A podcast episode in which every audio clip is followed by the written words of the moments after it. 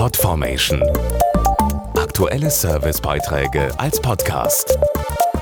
Regelmäßige Infos und Tipps aus den Bereichen Gesundheit und Ernährung. Mit anderen vernetzt zu sein, ist ja heute eine ganz normale Sache.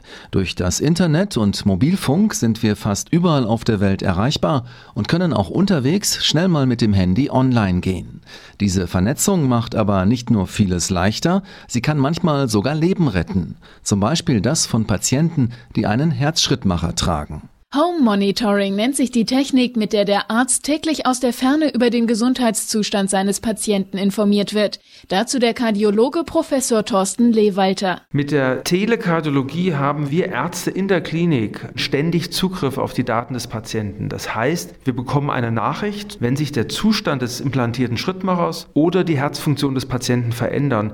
Wir können so gefährliche Rhythmusstörungen, beispielsweise das stille Vorhofflimmern, früher erkennen und schneller behandeln. Diese Fernnachsorge hilft damit im Notfall, das Leben der Herzpatienten zu retten. Die Ergebnisse der aktuellen Intime-Studie zeigen uns, wie telemedizinische Fernbetreuung uns Ärzten dabei hilft, Verschlechterungen im Gesundheitszustand unserer Patienten frühzeitig zu erkennen und dadurch die Therapieergebnisse zu verbessern. Das Home Monitoring konnte die Gesamtsterblichkeit bei Patienten mit Herzschwäche um mehr als die Hälfte reduzieren. Für die Patienten bedeutet das Home Monitoring keinen größeren Aufwand. Im Gegenteil. Die Patienten müssen nichts tun. Die Daten werden automatisch, beispielsweise über das Handynetz, übertragen.